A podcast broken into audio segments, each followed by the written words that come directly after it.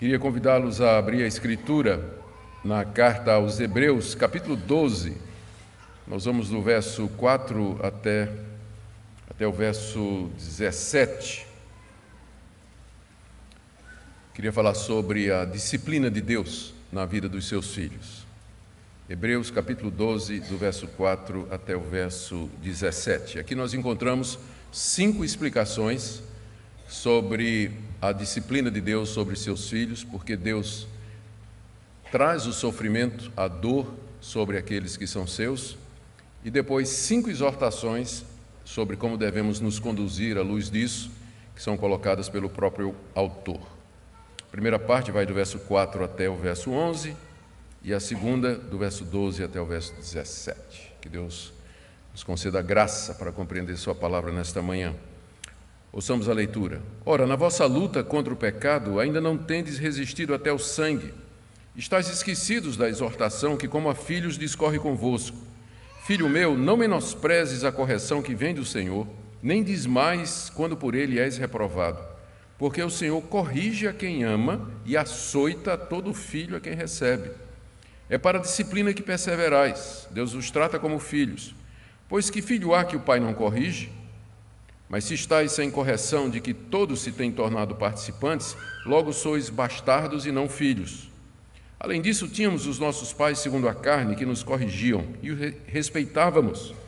Não havemos de estar em muito maior submissão ao Pai espiritual e então viveremos? Pois eles nos corrigiam por pouco tempo segundo melhor lhes parecia. Deus, porém, nos disciplina para aproveitamento, a fim de sermos participantes da sua santidade. Toda disciplina com efeito no momento não parece ser motivo de alegria, mas de tristeza. Ao depois, entretanto, produz fruto pacífico aos que por ela têm sido exercitados frutos de justiça. Por isso, restabelecei as mãos descaídas e os joelhos trôpegos, e fazei caminhos retos para os pés, para que não se extravie o que é manco, antes seja curado. Segui a paz com todos e a santificação, sem a qual ninguém verá o Senhor atentando diligentemente porque ninguém seja faltoso, separando-se da graça de Deus. Nem haja alguma raiz de amargura que, brotando, vos perturbe e, por meio dela, muitos sejam contaminados. Nem haja algum impuro ou profano, como foi Isaú, o qual, por um repasto, vendeu o seu direito de primogenitura. Pois sabeis também que, posteriormente, querendo herdar a bênção, foi rejeitado, pois não achou lugar de arrependimento embora com lágrimas o tivesse buscado. A passagem é muito rica, é bem conhecida. Vamos orar para que o nosso Deus nos dê compreensão dela nessa manhã, fale ao nosso coração de acordo com a necessidade. Ó oh Deus, Pai eterno, estamos diante agora da tua revelação escrita e pedimos que a exposição dela seja usada pelo teu Espírito Santo nos propósitos que o Senhor tem para cada pessoa aqui nesta manhã. Nós acabamos de ler que o Senhor usa os sofrimentos dessa vida como meio de correção e de criação dos teus filhos. E nós queremos reconhecer que nem sempre estamos dispostos a nos submeter a isso, nem sempre percebemos a tua mão corretora, paterna, por detrás das dores que nos acometem. Por isso nós pedimos que abras o nosso entendimento nesta manhã. Eu quero orar especialmente por aqueles que estão debaixo da vara da tua disciplina, daqueles que têm passado por severas provações, por muitos sofrimentos. Oramos também pelos desavisados, ó Deus, aqueles que confundem a falta de sofrimento com o fato de serem teus filhos, quando é exatamente o contrário. Pedimos que tua palavra ilumine e esclareça nesta manhã. Em nome de Jesus. Amém. Meus irmãos, a Bíblia, como um todo, como nós sabemos, diz que os sofrimentos que acometem os crentes em Jesus Cristo têm vários objetivos. E nós começamos lembrando que o fato de sermos crentes em Jesus, isso não representa uma espécie de isenção da parte de Deus com relação aos sofrimentos dos quais toda a raça humana participa. Nós sofremos juntamente com os descrentes. Nós somos acometidos de doenças, temos problemas financeiros, problemas de relacionamento, sofremos com família, exatamente como os demais sofrem também. Os sofrimentos que são comuns à humanidade, nós participamos deles também. A Bíblia, porém, diz que Deus usa esse sofrimento na vida do seu povo com um propósito distinto. Para os ímpios, para os incrédulos que rejeitam a Deus, a sua existência, a sua providência, a sua sabedoria, esses sofrimentos são uma espécie de preparação para o juízo final e depois para o sofrimento eterno. Deus já usa esses sofrimentos para tormento e sofrimento dos ímpios, preparando-os para o tormento eterno que se aproxima com velocidade, está às portas com a vinda do Senhor Jesus Cristo. Entretanto, aquele mesmo sofrimento que para o ímpio representa já o juízo de Deus, para nós representa a correção de um pai que nos ama e que quer o melhor para nós. A, o grande segredo aqui nesse mundo é você perceber isso, é você entender isso e você viver de acordo com isso. A Bíblia nos diz então que o alvo de Deus com o sofrimento aqui é desapegar os nossos corações das coisas desse mundo. Nosso coração é idólatra. Calvino se refere ao nosso coração como sendo uma fábrica de ídolos. Sempre estamos colocando alguma coisa no lugar de Deus e Deus sempre está vindo atrás para derrubar. Você levanta, ele derruba. Você elege uma pessoa, uma coisa, uma propriedade, uma atividade como sendo aquilo que lhe dá razão e motivo para a sua existência, porque Deus lhe ama, ele vem e tira isso de você. Você não entende isso, você acha que Deus é injusto, mas Ele está fazendo isso para o seu bem. Ele quer desapegar o seu coração de outra coisa que não seja Ele. Deus deseja fazer você ansiar pelo mundo vindouro, porque quando você está muito confortável aqui, você não, não, não, não aspira a chegar lá no reino celestial. Eu tive esse fim de semana em Franca, no interior de São Paulo, é uma cidadezinha que fica perto da fronteira com Minas Gerais. Então, para você ir para São Paulo, vindo de Minas, você passa pelo caminho de Franca. Aí os moradores de Franca estavam brincando comigo, dizendo que o pessoal é, faz brincadeira com o pessoal de Franca, dizendo que é mineiro cansado. Mineiro que saiu de Minas para ir a São Paulo, mas chegou em Franca e disse: Não, por aqui está bom mesmo. Aí ficaram por lá e não chegaram até o final. Então, é exatamente isso que Deus quer evitar. Que você pare no meio do caminho e diga: Não, aqui está bom. Eu disse: Não está bom, não. Você está caminhando para Jerusalém. Você não pode se acomodar aqui. Por isso, Deus torna a nossa moradia aqui nesse mundo cheia de inquietações, cheia de problemas, insegurança. Não encontramos repouso, não encontramos descanso, exatamente para que a gente não se acomode e diga: aqui está bom, vou ficar em Franca em vez de ir para São Paulo. Exatamente por isso Deus faz, para manter-nos ansiosos pelo mundo vindouro, nos manter humildes e dependentes dEle. Porque quando tudo vai bem, a gente costuma esquecer de Deus. A gente só lembra de Deus quando a coisa aperta. Né? Todo mundo é ateu até a hora que o pitbull pula a cerca. Aí todo mundo chama para um Deus ou busca a Deus de alguma forma. Então, para nos manter na dependência dEle, Deus então nos inquieta e nos mostra o quanto nós precisamos dele. E por fim, é através do crente que suporta a provação, a angústia a dificuldade que Deus dá testemunho ao mundo daquela paz e da mansidão que há no nosso Senhor e Salvador Jesus Cristo. É quando a igreja aprende a sofrer, a viver humildemente submissa às, às intempéries desse, desse mundo que Deus a usa como testemunho para um mundo inquieto, um mundo ansioso, um mundo desesperado, sem razão de vida, onde as pessoas procuram nas drogas, no sexo, no dinheiro, no orgulho pessoal, na satisfação e na realização profissional, alguma razão para a sua vida. A igreja então pode apresentar o evangelho de Cristo com o testemunho da sua própria conduta. Talvez a, a, a propósito mais importante de Deus com o sofrimento na vida do crente é corrigi-lo de erros de caráter, de conduta e até doutrinários. Isso não quer dizer que todo sofrimento que o crente passa é decorrência direta de algum pecado específico que ele cometeu. O que eu estou dizendo é que Deus, com frequência, usa o sofrimento para criar caráter no seu filho, para corrigir algum defeito de caráter dos seus filhos. E a Bíblia usa algumas figuras para isso. Pedro, por exemplo, ele gosta muito da figura da fornalha e do fogo. Nas duas cartas que ele escreveu, ele emprega essa metáfora para dizer que, da mesma forma que o ourives prova, testa, purifica o ouro através do fogo, assim também Deus purifica, prova e testa a nossa fé através da fornalha do sofrimento. Pedro usa essa figura da fornalha para transmitir essa ideia de que Deus, através dos sofrimentos, nos depura de todas as imundícies ou materiais estranhos que porventura tenham se apegado à nossa fé e à nossa conduta. Mas uma outra figura, e essa é particularmente querida do autor de Hebreus, é de um pai que corrige os seus filhos, que é exatamente o ponto aqui da passagem que eu li para vocês.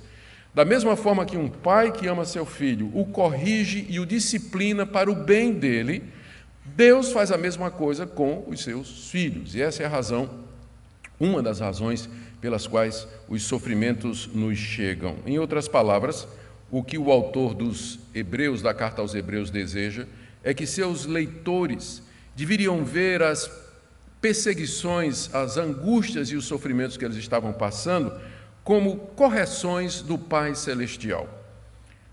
esses destinatários dessa epístola eram judeus que haviam se convertido ao cristianismo, mas que estavam sofrendo muitas ameaças e pressões dos seus patrícios para abandonar o cristianismo e voltar para o judaísmo. Nós sabemos que no início da igreja cristã essa pressão era muito grande. Os primeiros perseguidores dos cristãos foram exatamente os judeus que, não, que da mesma forma que tinham rejeitado e perseguido Jesus em Jerusalém, estenderam essa perseguição aos discípulos de Jesus ali na região da Palestina e por todas as províncias do Império Romano. Os judeus insistiam que Jesus era um falso profeta, que ele não era o Messias, que a fé cristã era uma negação da religião que Deus tinha revelado a Moisés e que, portanto, eles estavam fazendo um favor a Deus, extirpando da, da raça humana e do mundo aqueles que se declaravam discípulos do Nazareno. A pressão era muito grande, especialmente para os judeus que tinham crido no Evangelho. Havia pressão da mulher, havia pressão da sinagoga que ele frequentava, havia pressão dos familiares, havia pressão dos amigos, havia pressão no trabalho, de todas as partes havia essa pressão. O autor dessa carta, que nós não sabemos quem é, Alguns dizem que é o apóstolo Paulo, e é o candidato mais provável, embora não tenhamos evidência suficiente para afirmar sem, sem reticências. Mas o autor dessa carta a escreveu exatamente com o objetivo de parar a apostasia, de evitar que os crentes judeus abandonassem a Cristo e voltassem para a antiga prática do judaísmo. E ele faz isso de diversas maneiras. Ah, ele compara Cristo com Moisés e mostra a superioridade de, de, Cristo, compara Cristo com os anjos, ele compara Cristo com o sacerdócio levítico, ele diz que Cristo é de uma ordem diferente de sacerdote, a ordem de Melquisedeque. Ele faz diversas advertências sobre apostasia, mais importante é aquela do capítulo 6, que se você foi iluminado, se você teve conhecimento da verdade e voltou atrás, já não resta mais perdão ou arrependimento para os seus pecados. E agora nós chegamos nesse capítulo onde a tática dele, a estratégia dele é dizer: essas perseguições que vocês estão passando, elas não são motivo de desânimo para vocês. Pelo contrário, elas são uma prova de que vocês são filhos de Deus. Porque qual é o pai que não corrige seus filhos? Eu sei que esse argumento tinha muita força naquela época. Né? Hoje em dia, se eu disser aqui qual é o pai que não corrige seu filho, vai levantar uns 300. Né? Pai que não corrige mesmo, deixa a criança à vontade. Mas naquela época, os pais costumavam corrigir os seus filhos. Por isso o argumento é válido, né? Qual pai que não corrige seu filho? Ora, o Pai Celestial também vai fazer a mesma coisa. Então é isso, esse é o ponto da passagem. O autor deseja que os seus leitores, tentados a voltar atrás por conta da pressão, do sofrimento e da perseguição, eles olhassem aqueles sofrimentos, na verdade, como uma prova do amor de Deus, preparando-os e purificando-os para que eles pudessem herdar o reino celestial. E de, no caminho, então, além de explicar isso, o autor da carta traz algumas advertências e orientações práticas que nós veremos se o tempo de fato permitir. Então, ele traz, em primeiro lugar, cinco esclarecimentos sobre os sofrimentos, começando aí do verso 4 indo até o verso 11. O primeiro é: não é tão ruim quanto pode ser. Se vocês estão achando que é ruim, pode ficar pior ainda. Não chegou ainda ao máximo, não. É o que diz o verso 4. Ora, na vossa luta contra o pecado, ainda não tendes resistido até o sangue. Eles estavam sendo ameaçados, assediados, talvez pela polícia local, seus bens tinham sido arrestados, mas ainda não tinha começado o martírio. Não, não havia ainda morte, o Império Romano ainda não tinha começado a matar os cristãos jogando-os na arena. Então, o autor da carta aos Hebreus está dizendo: vocês ainda não resistiram até o sangue, quer dizer, vocês ainda não provaram a sua fé, pagando-a com a própria vida. Vocês ainda não derramaram sangue por ser cristãos. Vocês perderam suas propriedades, perderam a liberdade, perderam o emprego, mas não perderam a vida ainda. Então não é tão ruim como vocês acham que está. Pode ficar pior. Na luta contra o pecado, o pecado aqui é o pecado da apostasia, de voltar atrás, de abandonar Jesus Cristo. Na luta contra o pecado, vocês ainda não resistiram até o sangue. Vocês não chegaram a Deus ainda não pediu o sangue de vocês. Como pediu, por exemplo, aos heróis da fé, capítulo 11, pouquinho antes, descrevendo os heróis da fé do Antigo Testamento, Olha o que o autor de Hebreus diz a partir do verso 35. Alguns foram torturados, não aceitando o seu resgate para obter superior ressurreição. Outros passaram pela prova de escárnios, açoites, algemas e prisões. Verso 37. Foram apedrejados, provados, cerrados pelo meio, mortos a fio de espada, andaram peregrinos, etc, etc. Os heróis da fé do capítulo 11, que são aqueles crentes do Antigo Testamento, eles pagaram com o sangue pagaram com sua vida a sua esperança em Deus e no mundo vindouro, mas os, autor, mas os leitores dessa carta ainda não. O próprio Jesus tinha chegado, que é, é o que vem bem antes, capítulo 12, de 1 a 3, o autor está falando: olha para Cristo, que na cruz sofreu tamanha oposição dos pecadores, e vocês estão reclamando de quê? Deus ainda não pediu nem a vida de vocês, vocês só perderam bens, perderam a liberdade, perderam o emprego, perderam a saúde, perderam esse tipo de coisa. Mas a, a Deus ainda não pediu o sangue de vocês. Na luta contra o pecado, vocês ainda não resistiram até o sangue. Eles não vinham chegado ainda ao clímax daquilo que poderia ser. Segunda coisa, essa é a primeira explicação. E essa, essa explicação é muito boa, não é? Porque quando a gente pensa que, quando a gente está no desespero, é tão bom quando chega alguém e diz assim: podia ser pior. Você está pensando que está ruim, mas pode ficar pior. E quando a gente contempla a possibilidade de piora, então aquele estado que a gente considera desesperador, ele ganha um status melhorzinho. A gente se sente um pouco mais tranquilo porque sabe que tá, pode ficar pior, e pode mesmo, sempre pode ficar pior. Então vocês não resistiram ainda. Brasileiros, nós aqui, nós ainda não resistimos contra o pecado até o sangue. No Brasil tem liberdade de religião, nós não temos que pagar com nossa vida por sermos cristãos. Então, para de reclamar, irmão. Para de reclamar. É mais ou menos isso que ele está dizendo aqui.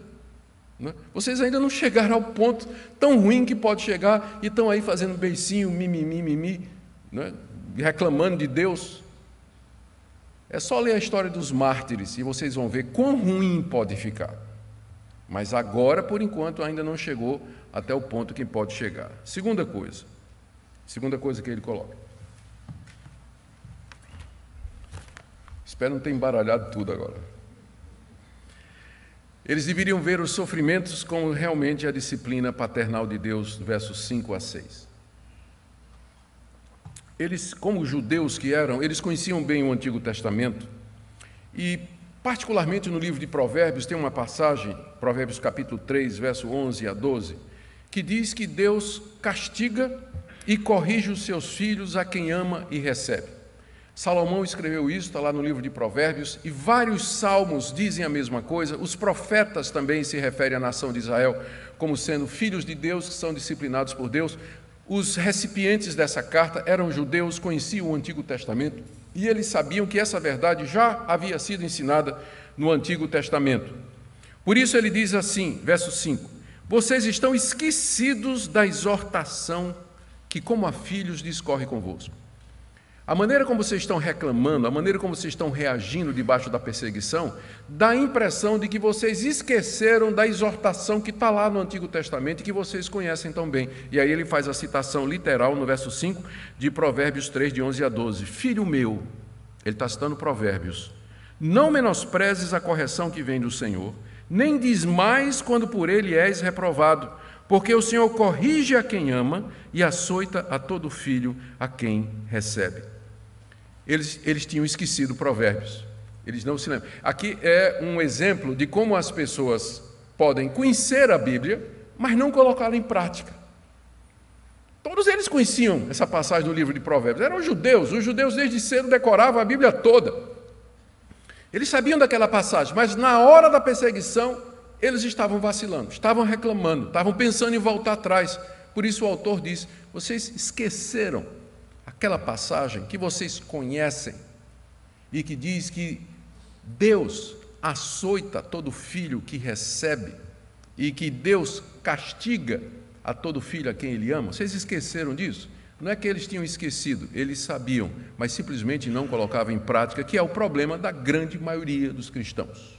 Os cristãos não precisam ser relembrados, o que eles precisam é colocar em prática aquilo que eles sabem. Eles já sabem. Dificilmente uma igreja como essa, uma igreja histórica, uma igreja firme na doutrina bíblica, precisa de no, coisas novas para aprender. O que nós precisamos é colocar em prática aquilo que nós aprendemos desde a escola dominical. Colocar em prática aquilo que aprendemos em casa com os nossos pais. Precisa de muita coisa nova, não. Eu não preciso nem, a equipe pastoral, né, nós não precisamos estar aqui preocupados em trazer uma novidade para a igreja. Nós queremos que vocês coloquem em prática aquilo que vocês já sabem. Vocês estão esquecidos, diz o autor de Hebreus. Vocês estão esquecidos da exortação lá do Antigo Testamento. Aquela exortação, ela cobra três atitudes dos filhos de Deus debaixo do sofrimento. Primeiro, não menospreze a correção de Deus. Verso 5: Filho meu, não menosprezes a correção que vem do Senhor. Menosprezar é fazer pouco caso. O chicote está comendo, a dor aumentando, tudo dando errado, e você dizendo é sorte, é azar, é um acaso. Ah, não vou nem perguntar a Deus o que é que está acontecendo, Deus não tem nada com isso. Não menospreze, não. Deus está por detrás de cada pequena providência da sua vida. Não menospreze, não faça pouco caso. E se você entender que de fato é Deus, não endureça o seu coração, dizendo que ele está sendo injusto, e nem blasfeme contra Deus como a mulher de Jó queria que ele fizesse no meio daquele sofrimento. A segunda atitude que a Provérbios eh, exige é, está aí no verso 5, nem diz mais quando por ele és reprovado. Deus reprova seus filhos, no sentido de que ele olha a nossa conduta, olha o nosso caráter, a nossa crença, e ele não aprova determinadas coisas, nossa maneira de agir, nossa maneira de falar, aquilo que nós cremos, ele nos reprova. Só que a reprovação já é seguida da correção. É isso que reprovar aqui significa. A orientação lá que Salomão deu no livro de Provérbios é: não diz mais quando você é reprovado. Ou seja, porque pode ser que Deus, quando vai reprovar, a peia cante alto, né? A giripoca vai, vai, vai piar, né? E aí você vai desmaiar, vai desfalecer. Vai dizer assim: ah, não, eu desisto, não dá certo, ser crente é muito complicado, a mão de Deus é muito pesada. Não! Não desmaie quando Deus está corrigindo você, está reprovando você. Não faça isso, não. E ele dá, aqui no final do verso, ele dá no verso 6, a razão pela qual Deus faz isso. Por que, que você não deve menosprezar a correção de Deus e nem desmaiar quando ela parecer pesada demais. É porque, verso 6, o Senhor corrige a quem ama e açoita todo filho a quem recebe. Sabe qual é o pior castigo que Deus pode dar a um pecador? É dizer para ele: seja feita a tua vontade. Faz como tu quer. Segue no teu caminho. Não vou corrigir, não. Faz, decide aí tua vida. Vai por onde tu desejas. Exatamente porque Deus me ama, é que ele não respeitou as minhas decisões e mandou meu livre-arbítrio para as favas e fez o que era bom na minha vida, apesar de mim. Porque se Deus fosse respeitar o meu arbítrio e as minhas escolhas e as minhas decisões, eu não estaria aqui hoje, pode ter certeza disso. E nem você. Exatamente porque Deus lhe ama é que ele lhe contraria, ele vai atrás de você, ele faz com você como fez com Jonas, que diz respeito com o livre-arbítrio de Jonas. Jonas escolheu ir para Tarsis, quando ele podia escolher ir para Nínive. E Deus devia ter dito: está certo, é o livre-arbítrio, vou, vou respeitar. Mas foi atrás do cabra, você vai para onde eu quero, é aqui. E aí, debaixo de tempestade, marinheiro, naufrágio e peixe grande, lá vai Jonas cumprir a vontade de Deus. Exatamente porque Deus corrige a quem ama e ele açoita a todo filho a quem recebe. Porque nós somos filhos imperfeitos, nós somos filhos pecadores, filhos desobedientes, e o nosso Pai, em vez de nos abandonar a nossa própria sorte e a teimosia do nosso coração, ele usa a sua providência, ele usa os acontecimentos, ele usa a sua palavra, como hoje de manhã, para nos corrigir, para nos trazer de volta, abrir os nossos olhos, nos encorajar a perseverarmos e a permanecer naquilo que é a sua vontade. Então, primeira explicação, não é tão ruim quanto pode ser. Segundo, isso que está acontecendo é uma prova do amor de Deus, porque Deus disciplina a todo filho a quem ama. Terceiro, essa, perdão, isso aqui, é, o segundo ponto é vocês deveriam ver o sofrimento como disciplina paterna, e aí ele desenvolve isso no terceiro ponto, de 7 a 8, de que a correção é exatamente a evidência da salvação. Existe uma discussão muito grande sobre certeza de salvação, sempre houve na história da igreja. Como é que uma pessoa pode saber que ela é salva? Como é que ela pode saber que ela está entre o número dos eleitos ou ela faz parte dos filhos de Deus? Há muitas evidências que a Bíblia fala. Primeiro, você tem que crer no Senhor Jesus como seu Senhor e seu Salvador. Segundo, você tem que ver uh, sinais de santificação, de mortificação do pecado na sua vida, porque você recebeu o Espírito Santo. Portanto, a presença dele deve fazer alguma diferença na, na sua vida. Terceiro, há aquela aquele convencimento íntimo que Deus nos dá de que nós de fato pertencemos a Ele, que Paulo refere em, Romanos capítulo 8, que o Espírito Santo dá testemunho ao nosso espírito que nós somos filhos de Deus, mas há uma quarta evidência na Bíblia de que a pessoa é salva, que são as provações, que são os sofrimentos por causa de Cristo ou em decorrência do Evangelho, que é exatamente o que o autor de Hebreus faz aqui, a partir do verso 7 e 8. Ele diz que essa disciplina de Deus é aquilo que todo pai normalmente faz com o filho a quem quer bem e a quem planeja deixar a sua herança. É para, verso 7, é para a disciplina que perseverais. Deus nos trata como filhos. Pois que filho há que o pai não corrige? Mas se estáis sem correção de que todos se têm tornado participantes, logo sois bastardos e não filhos. O que o autor aqui está dizendo, que o alvo de Deus é o que ele chama de disciplina, verso 7, é para disciplina que perseverais. A disciplina aqui é usada não agora no sentido de, do castigo em si, mas do efeito que o castigo produz. A disciplina visa produzir disciplina. Deus nos disciplina para que tenhamos uma vida disciplinada, domínio próprio, paciência, humildade, gentileza, perdão, tudo isso é uma vida disciplinada, mas ela só vem pela disciplina. É para disciplina que perseverais. Perseverar é você continuar crendo em Deus, apegado a Deus, mesmo de, quando o pau está cantando. Você se assegura, você pega em Deus e diz: É isso mesmo, meu pai, eu preciso, corrige, Senhor. Não, não com tanta força, que eu aguento pouco, mas me corrija né? Pode, pode ir, mas eu sei que o Senhor faz isso porque. Então, é isso que é perseverar. E eu persevero porque eu sei que no final o resultado vai ser uma vida disciplinada. É para disciplina que você persevera. E aí a, a explicação está no verso 7. Deus vos trata como filhos, pois que filho há que o pai não corrige?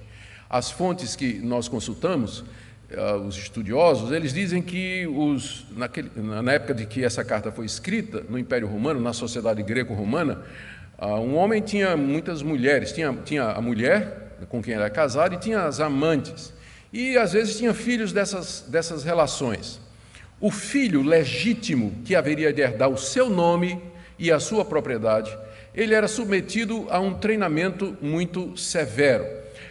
Contratava-se pedagogos, guias, professores particulares para que ensinassem as artes, ensinassem uh, disciplinas físicas para aquela criança, para que ela, chegando na idade própria, depois de ter sido disciplinada, exercitada em todas as áreas, ela pudesse então ser um herdeiro digno ou digna daquilo da fortuna do nome do seu pai.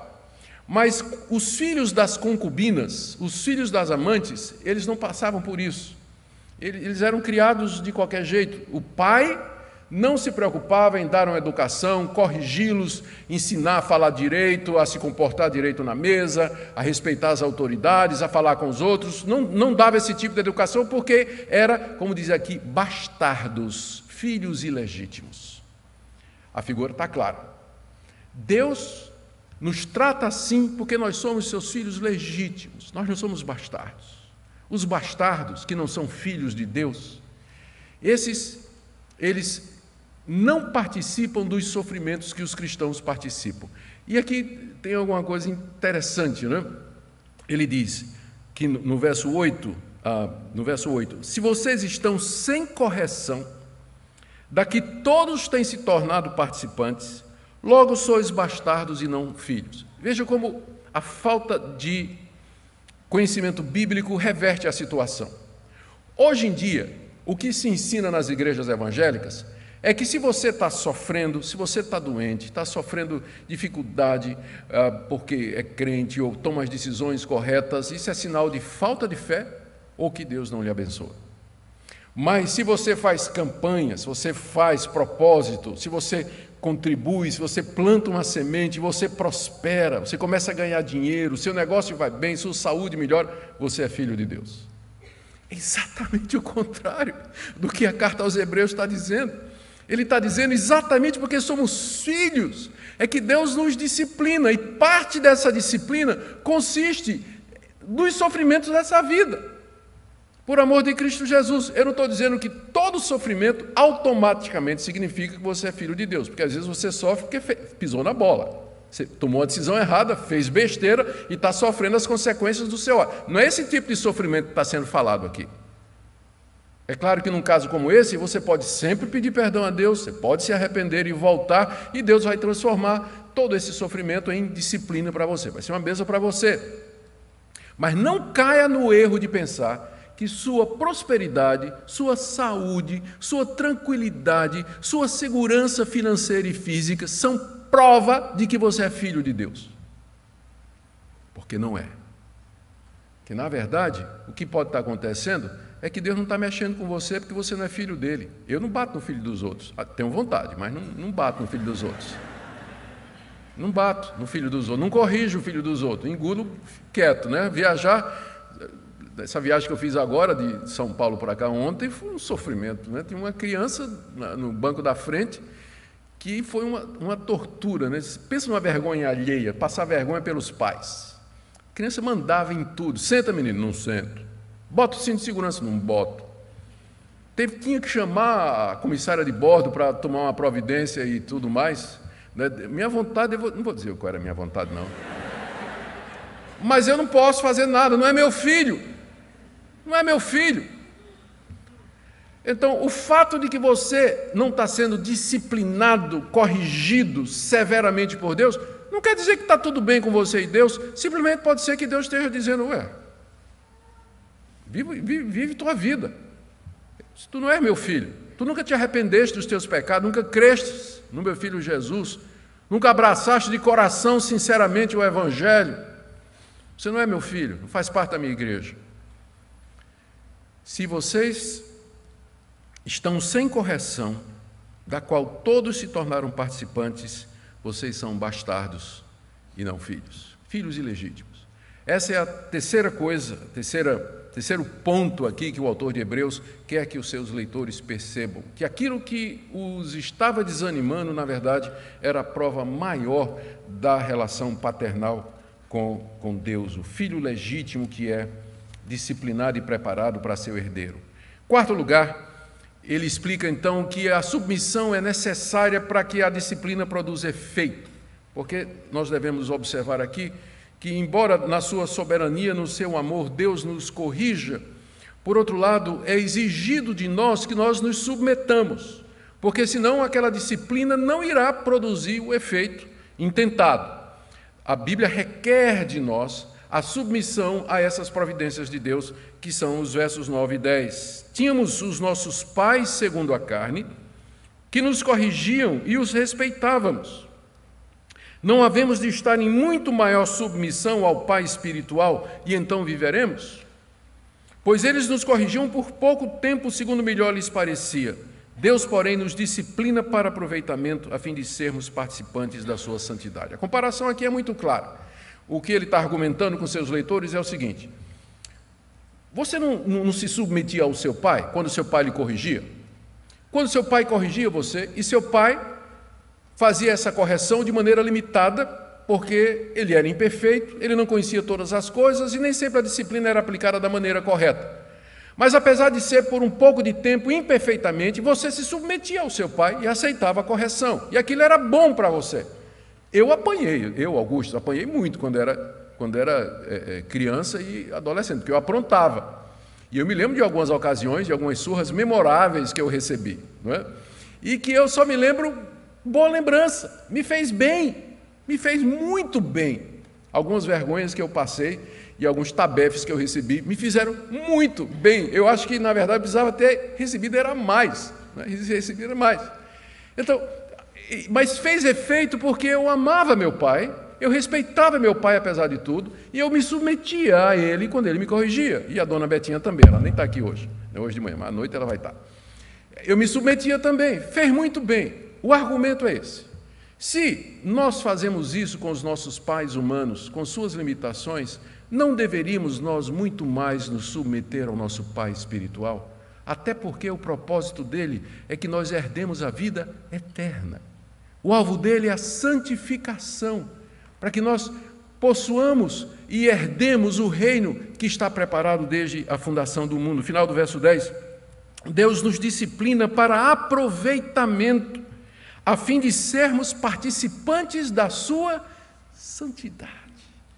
É isso que Deus quer, que nós participemos da sua santidade, do seu caráter santo. Isso significa que nós sejamos santos como Ele é e que nós possamos herdar esse mundo santo, o novo céu e a nova terra que Ele está preparando e já preparou para aqueles que são seus, para que nós participemos do reino de Deus. Para isso Ele nos corrige. Se você se submetia ao seu pai e à sua mãe, quando ele corrigia você, então você então se submete também a, ao, ao, Pai Celestial. Infelizmente, a geração é, que foi criada sem disciplina, ela não está entendendo essa metáfora né, que eu estou empregando aqui, porque a metáfora pressupõe pais que corrigem seus filhos. É, eu sou daquela geração ah, onde da, da qual eu vi um meme uma vez dizendo assim: sandálias havaianas há 30 anos ajudando sua mãe a educar você. Então, eu sou da, daquela geração. Né? A nova geração não sabe essa não entende essa metáfora aqui. Eles não sabem o que é se submeter à disciplina do pai e da mãe. E isso então projetar de que maneira você se relaciona com Deus quando Deus corrige você. Vejam como a importância da, da verdade também na cultura. Que muitas figuras da Bíblia, metáforas da Bíblia, elas não fazem sentido para essas gerações, porque já não somos mais de acordo com os princípios que a palavra de Deus dizia. Mas vamos para o quinto ponto aqui que o nosso autor deseja apresentar. Veja, ele está explicando para os seus leitores o porquê dos sofrimentos dele. O quinto ponto é que o resultado final vai compensar, por isso aguentem um pouquinho. Verso 11: toda disciplina com efeito no momento, não parece ser motivo de alegria, mas de tristeza. E é verdade. Quando Deus está disciplinando a gente, não parece ser motivo de alegria, mas de tristeza. Porque frequentemente a dor vai estar presente, a perda, a frustração, o medo, a angústia. Isso tudo faz parte do processo disciplinar que Deus usa para nos corrigir, para sermos participantes na sua santidade. Então, no momento da disciplina, não parece ser motivo de tristeza. E a criança não entende quando a gente chega para ela e diz assim: olha, está doendo mais em mim do que em você. Ele disse, não, não está não. Não está não. Então, no momento não parece ser motivo de alegria. E a gente sabe o que é isso. Todos nós passamos por isso. E nós sabemos que naqueles momentos de crise, de angústia, de perda, de sofrimento, de ameaça, de medo, de incerteza, de velhice, de doença, aquilo não é motivo de alegria, de tristeza.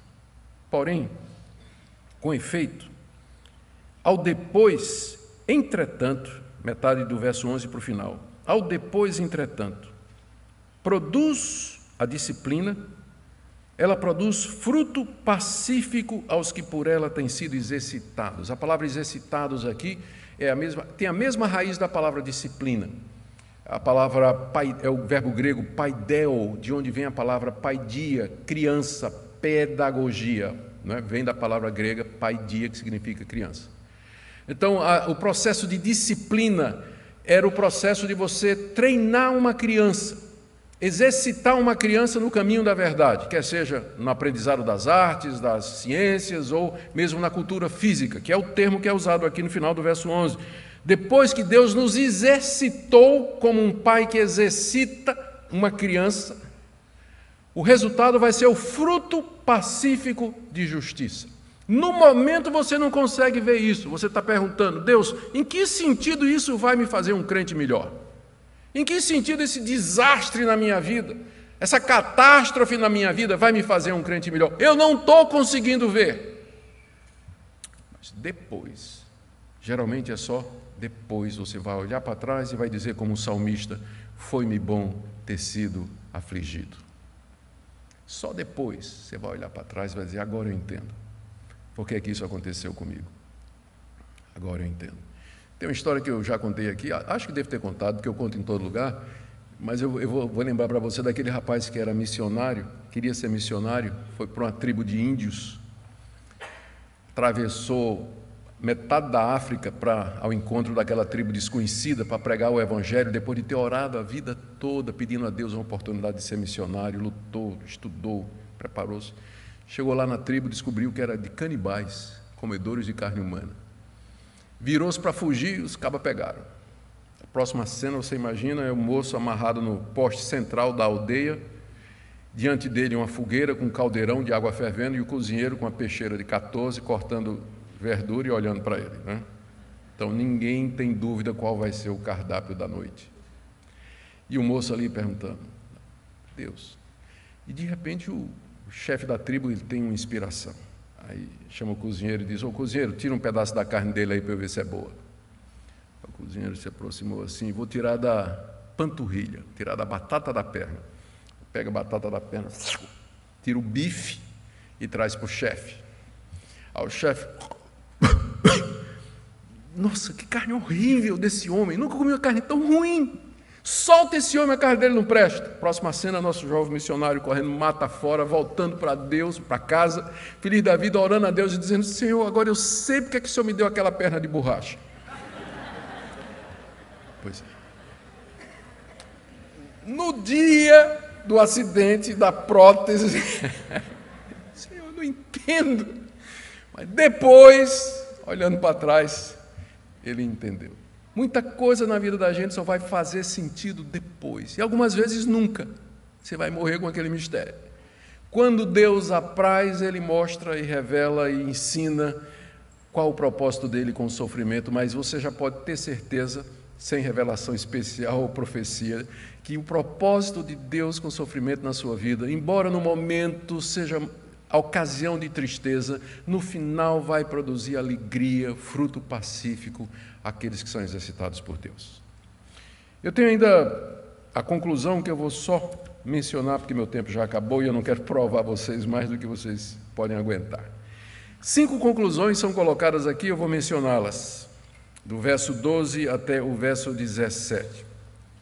À luz de tudo isso, então, veja o que diz o nosso autor vocês devem se encorajar mutuamente, versos 12 e 13. Por isso, veja que o por isso introduz a conclusão, né? Por isso, à luz de tudo isso que eu acabei de explicar, por isso restabelecei as mãos descaídas e os joelhos trôpegos e fazei caminhos retos para os pés, para que não se extravie o que é manco antes seja curado.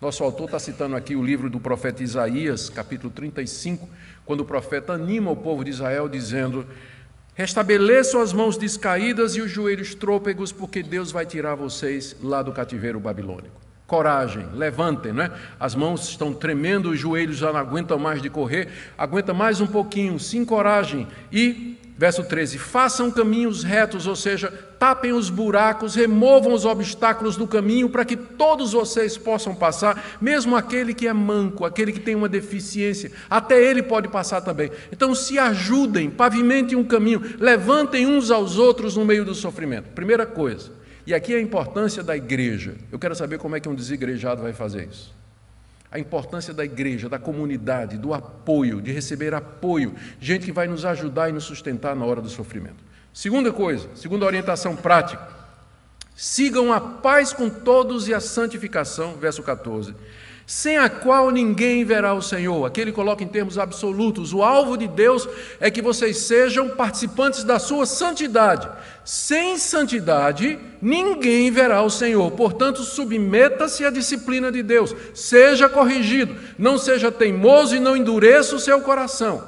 Mas siga a paz com todos. É o momento de reconciliação. Está com inimizade com alguém, não fala com alguém, está intrigado com alguém, siga a paz com todos e a santificação, porque Deus corrige vocês exatamente para que vocês possam vê-lo participar do reino dele. Sem esse processo eficaz na sua vida de disciplina, você não verá a Deus. Sem santificação, ninguém verá o Senhor. Terceira orientação: cuidado com a apostasia.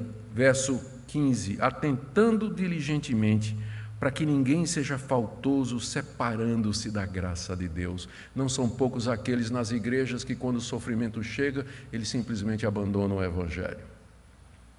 Eles acham que porque Deus não dá aquilo que eles querem, a conclusão única e lógica é que não existe Deus. Mas existem outras explicações para o fato de que você ora e Deus não responde.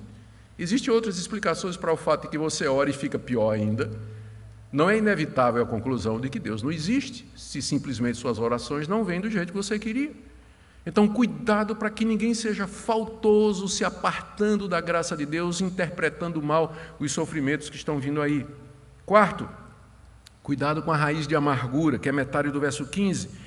Nem haja alguma raiz de amargura que brotando vos perturbe e por meio dela muitos sejam contaminados. Raiz de amargura, ele está citando aqui Deuteronômio 29, 18, seriam pessoas é uma raiz amarga, uma raiz venenosa, venenosa. Lá em Deuteronômio se refere a pessoas que estão dentro de Israel murmurando: ah, esse maná, ah, esse maná, ai que calor nesse deserto. Puxa vida, essa estrada não tem fim, 40 anos. Por que, que Deus eh, podia ter ficado lá no Egito? Ah, Moisés o tempo todo, de novo Moisés, maná, toma maná, omelete de maná, suco de maná, eh, eh, pão de maná, não aguento mais maná. Tinha um grupo dentro de Israel que murmurava, amargo, o tempo todo. E era esse povo que no coração queria voltar para o Egito.